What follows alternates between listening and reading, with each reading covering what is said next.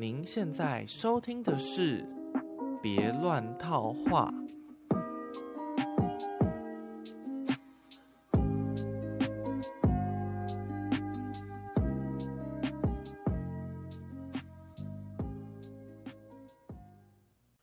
Hello，大家好久不见。现在真的是变一个月更新一集了，就是一种月刊的概念。而且最近 我因为我之前录音的时候都是用电脑接麦克风直接录嘛，然后我大概是前两集开始就是把它变成是电脑接到麦克风，再接到录音笔，再接一个耳机来监听，这样子感觉录音的。因为我用电脑上录音软体，就好像有时候怪怪的，然后又有点卡卡，所以我就用录音笔。然后它就要接两条音源线在中间。那我每个月只录一次，我每次都要想一下，说到底要怎么接才正确，然后再花个五分钟测试一下音量大小啊，还是收音的状况如何，可不可以继续两个礼拜一根呢？好，我会加油。那上上上礼拜呢，我们家里去拉拉山的那个神木园区玩，我们就看到好几个，就是几百年，然后甚至到一千年的树林的树，我就想到猎人的那个最后动画最后不是在讲说那个世界树吗？这虽然是一棵世界上最大的树，但它却只是一棵。只能够长到这里的世界树。总之，我觉得猎人的新版猎人动画结尾是还蛮感动的。然后我就想说，拜托十二月十五号赶快来，因为那天是木棉花在 YouTube 上马拉松直播猎人的最后一天。只要这过了这天之后，我就没办法再点开来看了，我就不会花那么多时间一直 一直在看猎人了，傻眼。大概这一一两个月，我只要一有空，打开电脑的话，就开始看猎人的马拉松直播。我不知道上一节有没有讲过这件事情，因为隔了太久了，早就忘记之前 在讲什么事。好了，往下看一下，应该是有讲到了。那这一个月比较重要的事情吗？当然就是我结束我的代课老师生活了。真的觉得。非常的辛苦啊！这三个月我都不知道自己是怎么过的，想说，哎，怎么三个月一下就过去了？因为我觉得我那个时候会接下这份工作，也是觉得希望自己可以挑战一些不一样的事情。然后我不是说我大概今年大概五六七月左右就开始在写自己的数学讲义吗？那个也比较像是为了我之后会上台教书而做的一个努力。那到了八九月的时候，就有新就有新的高一的学生进来，所以我就用我编的讲义在教他，就是一边编写一边上课这样子。所以我本来就有打算说，未来应该会朝向在台上上课的老师前进。所以这次代课老师的任务呢，算是。我觉得一个一个挑战很，就是一个难度非常适中、适合我的挑战，就是，呃，对国中生，然后又是同军课，所以不太会有课程上备课的压力，因为你不会怕说哦，在台上解不出来题目嘛。但是呢，要管理学生的秩序，还有成为一个老师，在台上讲解的那个状况，又是。呃，我需要磨练的地方，对。那总结这这几个月的结论就是，国中生真的很难带诶，因为我以前在补习班，就是面对最多三个人嘛，然后来会来补习班上课的人，基本上也是有一点自觉，不会说完全不想上课，所以也不太会影响别人，因为他旁边人是他不认识的人，他很难就是一直吵嘛。然后，所以，所以我就不用花太多时间去管秩序。当然，也是有一些一两个是那种状况很差，会影响别人的学生在补习班。问的真是少数中的少数。但在学校，每一个班一定都会有这种人。而且有班级和班级之间的那个气氛的差异是比我想象中还要大。就是有一些班，就是大部分的人都蛮乖的，可能一两个吵，你只要专心盯着一两个就可以了。可是有些班是所有男生就是很没几，反而是很乖巧的男生是少数。就是八年二十二班，这个班几乎应该是每个老师都知道这个班特别的特别的麻烦。他们的班导师也真的蛮辛苦，也是很认真在管。可是他们班男生是真的是很吵，就连我几乎是最后最后一堂课，我在带他们断考前一节的自习课，就是上一节课断考，这一节课自习，下一节断考的那个中间自习课，他们也是可以很吵，就没有要没有要看书的意思，然后讲来讲讲话啊，然后嗯，吵到。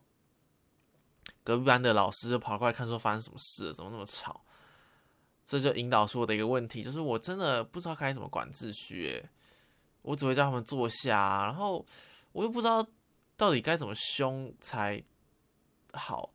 虽然就是看其他老师上课，他们就会很大声或拍桌子，或者说给我坐好、坐下什么的，但是，唉，我就做不到，不知道怎么做了这件事情，很难呢。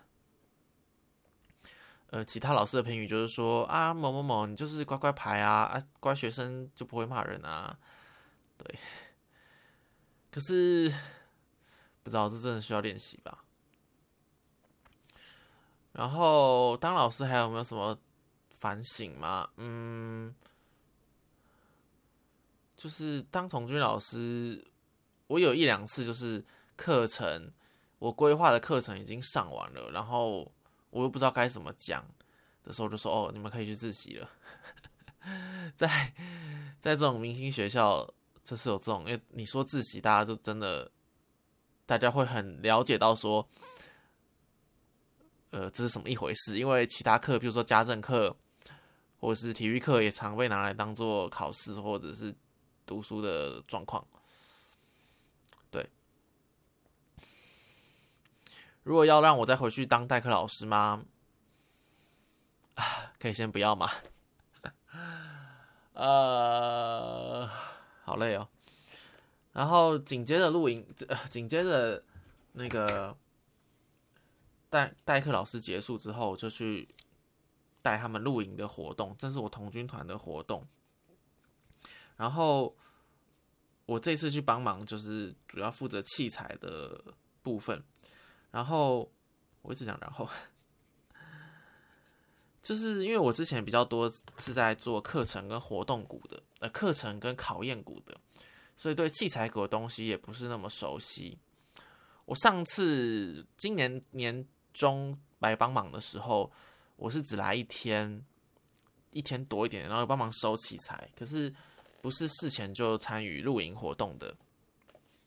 我讲这个露营是我们童军团的露营，然后这次活动办在我们学校里面，所以我负责器材的内容，主要就是呃活动前清点一下我们需要的器材的数量，然后活动中在每个不同的时段就要拿去去就要准备给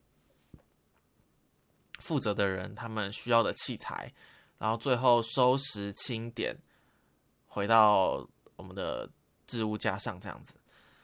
那还是有些可以值得改善的地方。不过我今天的重点是是想讲说，呃，在活动结束之后呢，我跟其中一位团长，还有另外一个比我大的老师，跟一些学弟妹，就去酒吧吃饭、喝酒、闲聊。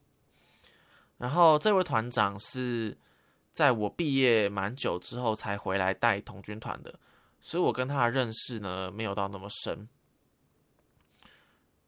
也主要是因为我这次回来代课这三个月才跟他比较认识，之前就只算是说哦知道对方，然后会打，可能回来探班的时候会打个招呼，但是不会多聊天。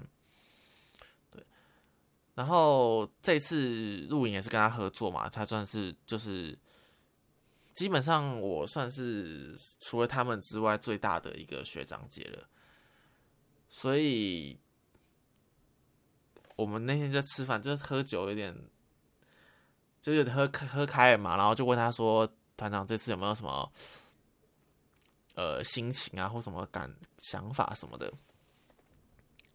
他说的话让我非常的惊讶，有点，因为他就说。我们检讨会开会的时候呢，嗯，他们好像没有椅子坐，可是好像没有人关心他们。还有他请他跟其他团长一起买饮料来，可是大家好像就觉得这件事情是很理所当然的。然后他还直接说，他觉得这些事情是感觉是一个大学长可以做到的事情，就学弟妹如果不懂事，大学长应该可以站出来做这些事情的感觉。我知道他在讲我啦，然后我当下也是觉得蛮惊讶，然后那个场合就有点尴尬。我后来回家就花了一段时间想这件事情，因为我还写了一个很长的讯息给他，就是对自己的反省，主要就是在讲说，呃，在在家里面，因为我是独生子，然后基本上。就是爸妈就是很那种很很很宠我、照顾我那种，不会要我去做什么太多的事情。居然还有赖的声音是怎样？然后另外一个方面就是我在出社会之后的工作也是比较那种小公司嘛，基本上会管我的也就只有老板，我也。我也比较不会有那种很大的主管群的压力，或是，而且我我的绩效也不是说是老板帮我评分或什么的，就是主要是学生的回馈嘛。啊，再来就是，不是都说什么台大学生不太会跟他合作吗？我也是有可能有点这样的倾向，就是不太会去特别照顾到其他人的状况。虽然念的心理戏，好像有点讽讽刺，不过，总之团长的意思就是觉得我好像没有那种体贴到其他人的心情。那我身为这个大学长，应该就是要有顾及全场的这个，应该有顾全大局的能力或眼界等等的。嗯，旧的团长。比较关注在我们的，嗯，做事情的能力，比较少在讲这样的人情世故的道理。然后我有一次，我记得我们有一次，我跟以前团长去吃饭的时候，帮忙倒茶，就说：“哦，某某你真的长大了呢，等等的。”他可能就是这种感慨，可是他不会直接这样子说。那这次这个新的团长，我知道他的，我知道他讲话本来就比较直接一点。不过他这样子讲也是让我有一个很大的、很大的反省，就是我觉得我自己应该要作为一个一个好的怎么讲好的左右手，就是要顾虑到我不能只顾我自己的事情，要就要顾其他其他所有人的事情。那在我国中、高中的时候，看那个年纪的学长姐比我大个。六七八九十岁，我就觉得他们非常的厉害。那可是现在我成为这个学长的时候，我一我就没有自信，说我让这些学弟妹也看到一个这么厉害的学长来这里回来帮忙。所以这件事情对我冲击蛮大的。然后我就想到我我妈常讲说：“哦，你都他他是会念我，可能不帮家不帮爸妈。”盛饭拿碗筷这样的人，他觉得说：“哦，那你以后去别人家做客或怎么样的？”可我以前常常就不放在眼里，就觉得，呃，我又没有说一定要是结婚啊，还是怎样要去，就我觉得大家都很独立自主做自己的事情就好啦。可是我也完全可以理解，就是如果我今天是。学长啊，有学弟妹在底下的时候，我也会觉得，哎，他他们帮我倒茶，帮我装东西，帮我拿东西，是很很，我会觉得很理所当然的事情。那为什么我自己却没办法去主动帮别人做这些事呢？所以总之，我觉得这是我未来的人生的一个重要的课题啦。就是你以前没有帮人家倒的茶，你总有一天要帮别人倒的。那现在只是有一个人跟我讲出来这件事情的话，我希望自己就可以更更督促自己要体贴到别人的心情吧。对，这是这次这个露营活动的一个反思。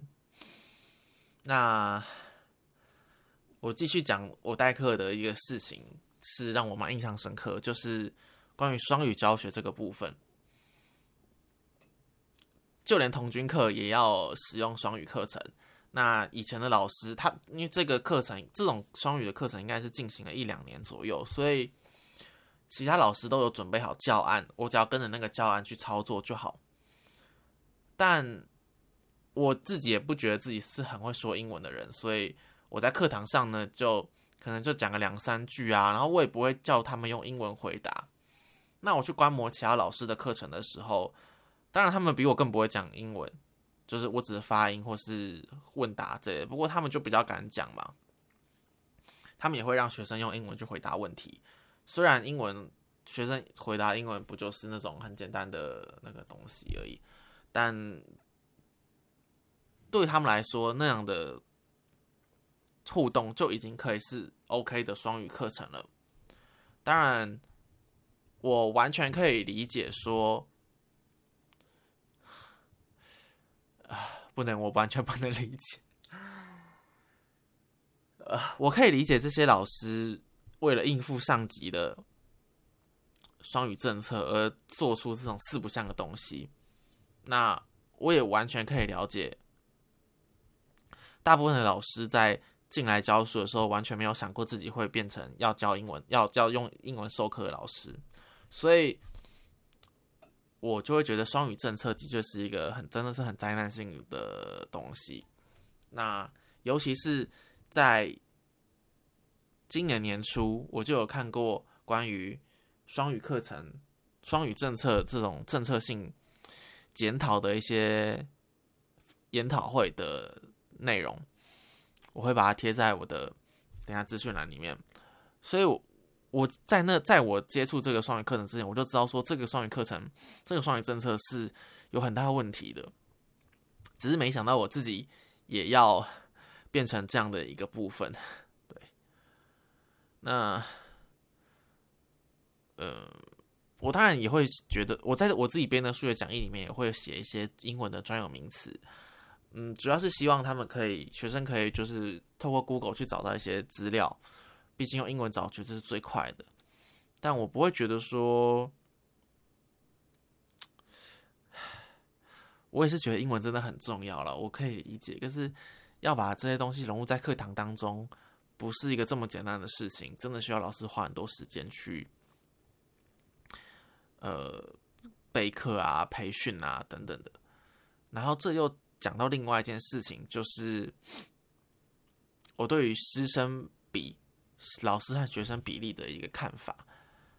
嗯，我举一个笔记本的例子，就是我们童军课要抄笔记，然后有一些班的学生就是自己准备自己的笔记本，然后另外一个班的学生就是班上的可能是什么鼓掌，统一帮大家买一样的笔记本。那统一买笔记本的好处就是我改起来就非常轻松，因为每一本大小都一样，然后我就知道他们大概写在第几，因为他们都是新的嘛，所以每个人都是从头开始写，我就知道打开第几页可以看到什么样的内容。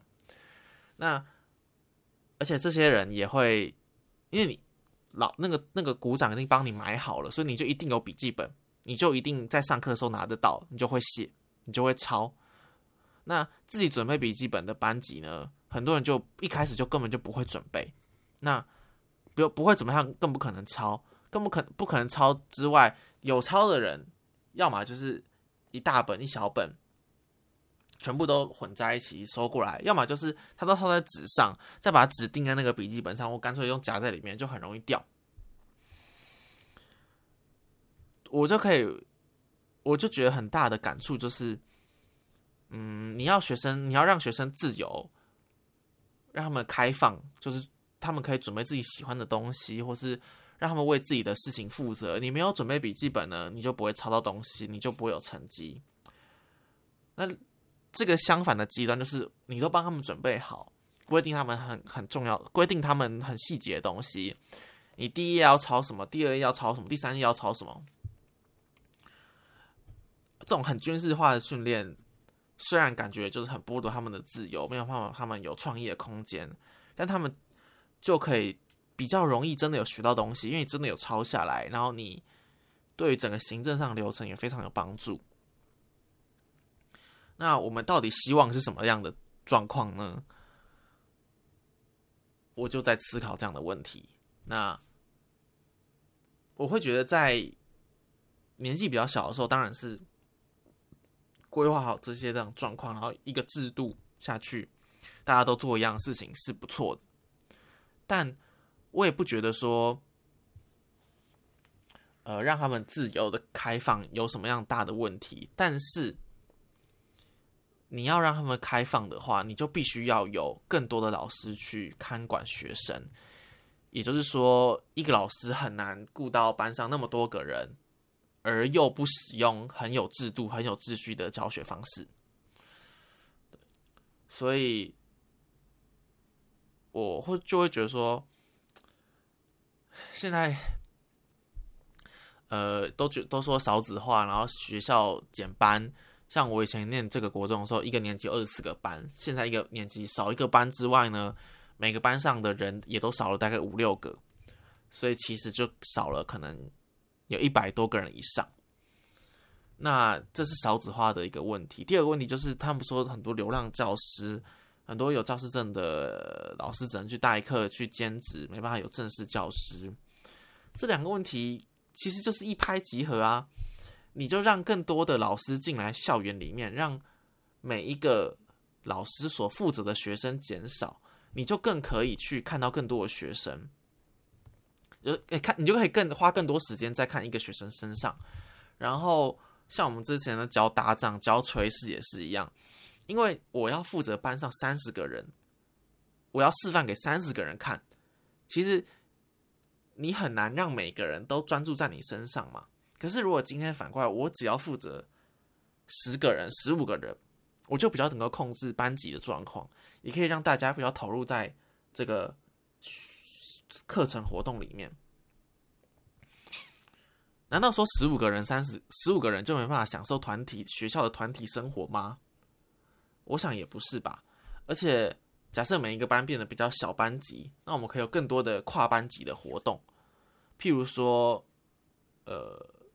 可能一些竞赛啊，一些嗯共同授课，甚至是跑班制的东西。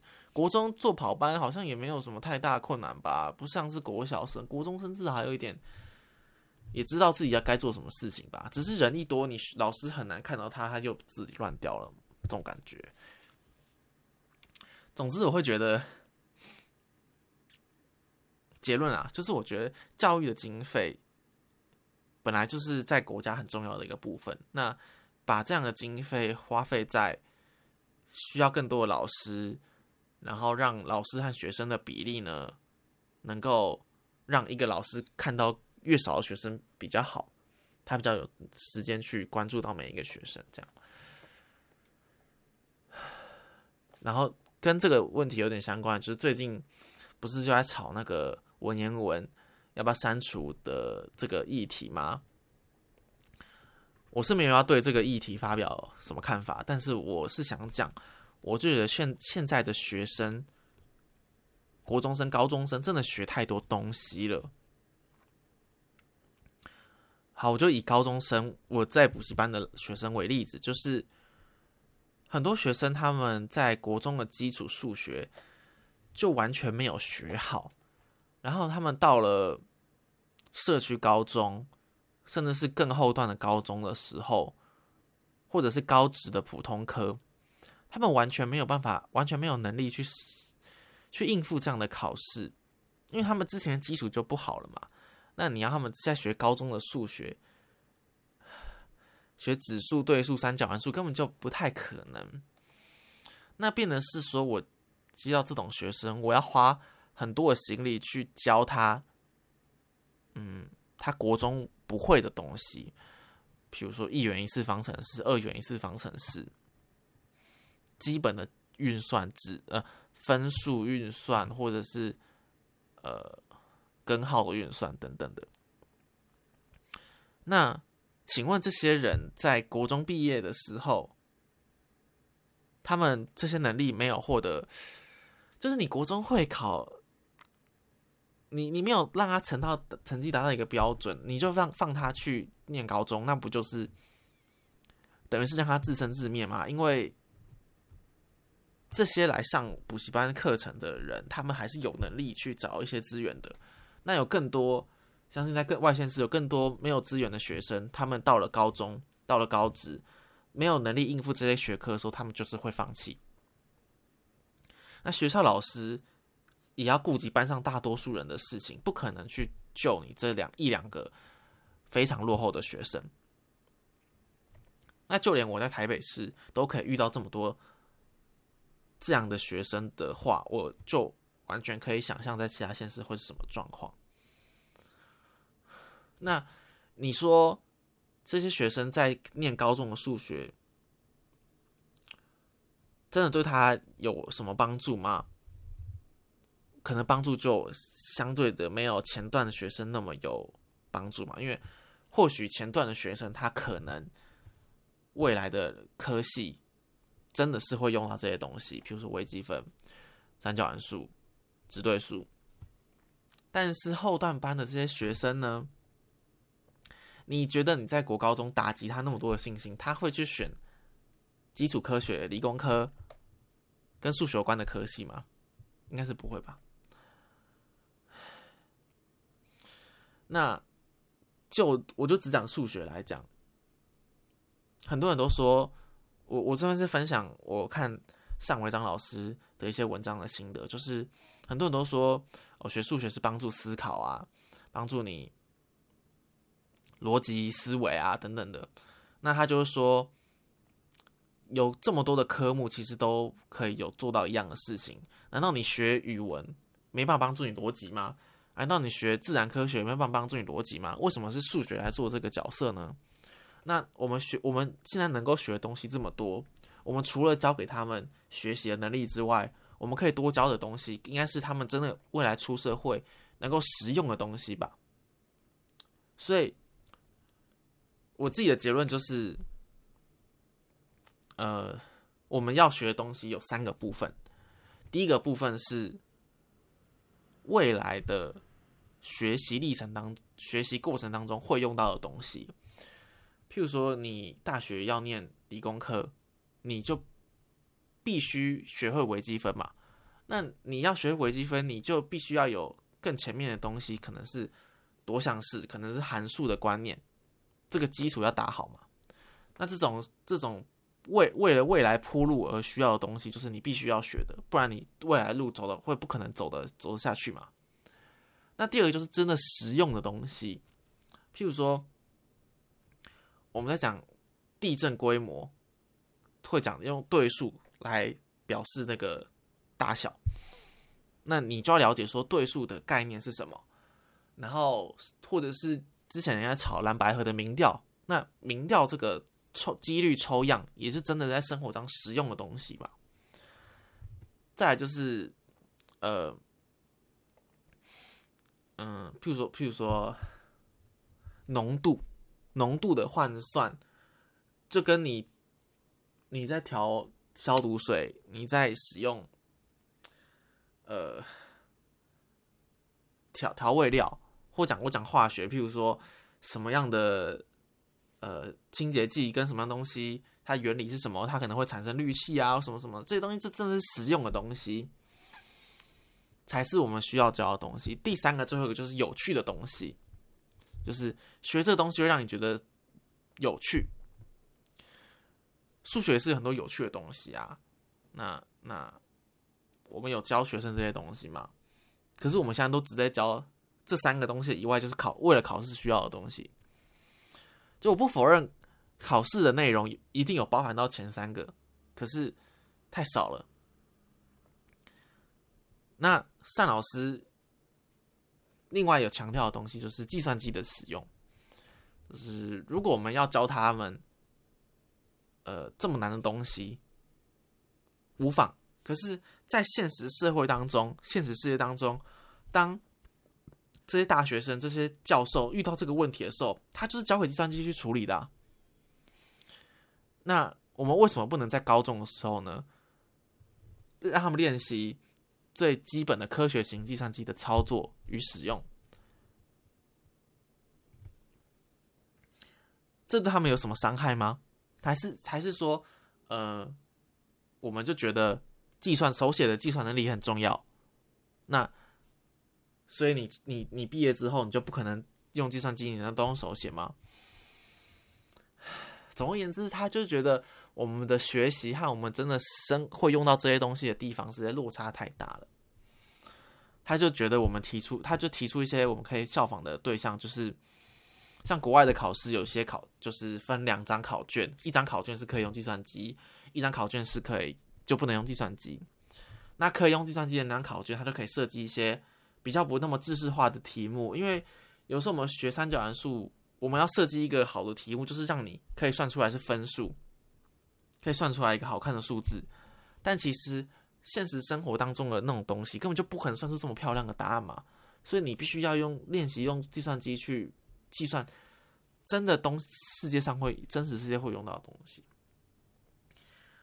然后，总之相关的东西我会贴在下面，有兴趣的可以去看一下。但我就只是想觉得，教育教育这方面，我们还有很多问题可以去努力的。那我也会是，我也会希望我自己的学生，像我会我会看让我学生都用计算机算一些题目，尽管他们学校考试的时候不能用，但我但在我的课堂上面，我们还是我会希望他专注在于呃比较高阶的思考。就是你去思考这个式子为什么这样写，而不是去花心力在为什么式子写对了却还是算错了这样的一个困难上面。因为我们需要更高的呃抽象思考，就必须把精力花在那个上面嘛，而不是把更多的精力花在计算数字上面。好，我之前就说我用那个录音笔最大的困难就是我我不知道现在录了多久。好，总之，那我现在剩一点点。我今天要推的歌呢是李寿全老师的《我的志愿》。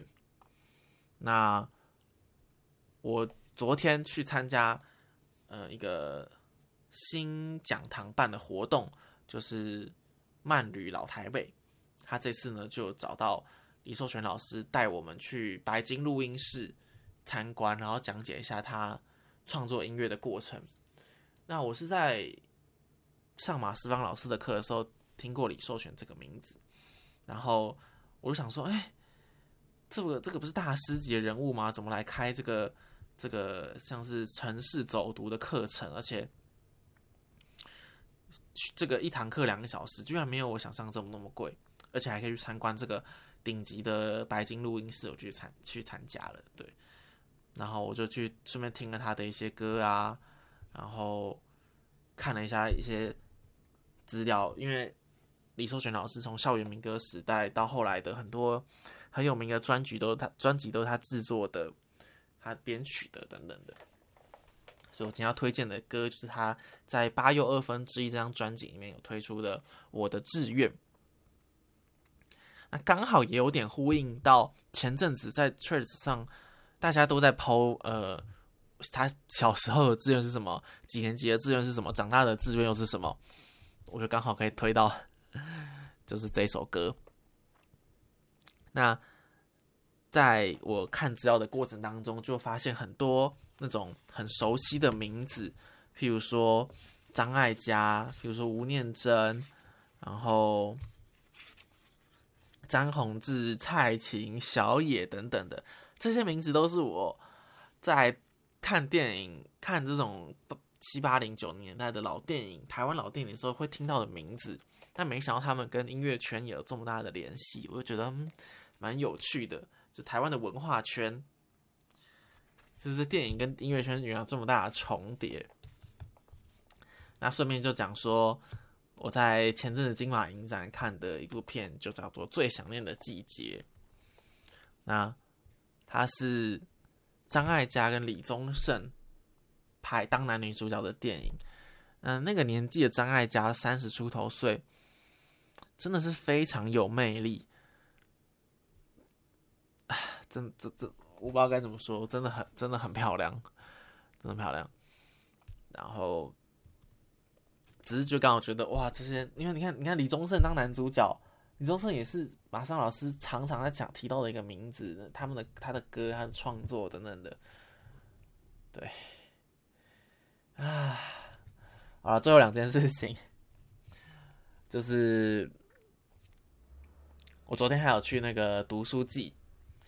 就是他们那个独立书店和一些独立乐团一起合办的一个活动，然后就有去听一些讲座和分享，就觉得说，我就哦就有听就看那个听到吴小二老师的演讲的分享。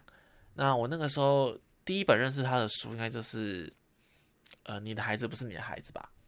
然后那个时候就很喜欢他的文字，不过他的其他的书，呃有一本是。上流儿童吧，那我买了还没有，还没有看。我比较常在看的就是他在 F B 的发文。那我印象就是，我我对他的长相没有太多印象，但我只记得他有一点脸圆圆的吗？我不知道我是哪里看到对他有这个印象的。总之，我昨天去看他讲座的时候呢，就觉得他非常长得像。我之前的某一任前女友，让我有点难怪我会喜欢这种型的这种感觉。好了，对不起，不好意思，呢。好，最后一件事情我要讲完了，就是搭讪事件。昨天呢，我不是参加那个我说那个李硕全老师的那个活动，然后呢，我们要搭公车，我们要搭专车到北京录音室，所以路路上就有一个。算是领队导游吧，他就带我们，他就带我们那个走，顺便协调一下，呃，司机啊，还有跟老师之间的沟通什么的。然后觉得他非常的蛮漂亮的，而且感觉就差不多跟我差跟我年纪差不多的。我就觉得我活动结束之后想想认识他，不知道可不可以，就是要联络方式啊或什么的。所以，我就我们活动结束之后，他有发那个小点心，我就在那边一边吃一边想，说我应该跟他说什么好呢？好尴尬，我在这里分享这种事情。反正我就后来就的确，我就鼓起勇气跟他讲了一下话，然后问他一些问题啊，还说什么哦。我一开始很害怕来参加活动的都不是我这个年纪的人呐，什么什么什么的。但我后来还没有鼓起勇气讲到这边的时候呢，也他有点就是假装自己在忙，然后就去忙别的事情了。然后他旁边就一直有其他人，我就不知道该怎么讲了。后来我就放弃，我就走了。我也我也觉得太怪了。我想说，我说想是说，哦，那我看，因为我。我问他说他是不是这个新讲堂的工作人员，他就说对啊。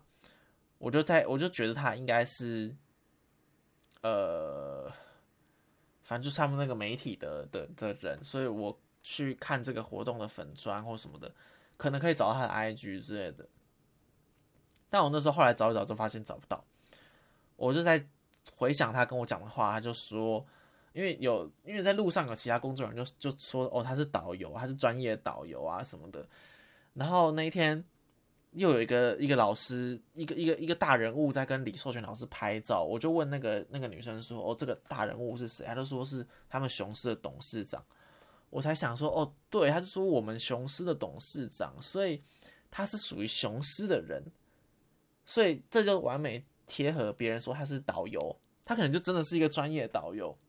而不是来这个译文活动，他只是来译文活动这个帮忙，而不是这个这个媒体的工作人员这样子。不过不过，我就觉得有点酸葡萄的心态，觉得啊，如果他真是导游的话，那那那好像有点冷掉了，可能不是像不是那种文青少女吗？好了，总之，因为我不是在肉搜他嘛，然后我就找了，我就因为只能看大头贴，然后我就按了追踪了几个人，然后追踪了一个人，他还回追我。那个人就是在活动期间，他也是工作人员之一，然后他穿着北影的制服，在发着小点心。虽然我看起来他就知道他是三三十出头岁的人。我也不是真的想认识他，不过我就不想追踪他的 IG 嘛，他也回追踪我，然后就看他现动说，哦，因为我看他现动还要讲到他之之之前三十岁生日的那个那个精选，嗯，真的看起来三十岁了。我因为我是想提到明天想去明天要去校庆的事情，而且我要自首，说我前几个礼拜就安排十二月的事情的时候，原本还想说这个礼拜要去台东玩。我居然完全忘了校庆这件事情，我真的太对不起我我我的母校了嘛！啊，总之我明天想去看菊高校的表演，然后希望人不要很多，因为感觉之前那因为今年是一百二十周年校庆嘛，然后路跑的事情，然后之前那个文言文北女老师的事情，就搞得好像大家都想去，大家都关注度很高，这种感觉。好了，就这样了，那个。推歌去听一下我的志愿，好了，拜拜，See you。那大家就下集再见喽，拜拜。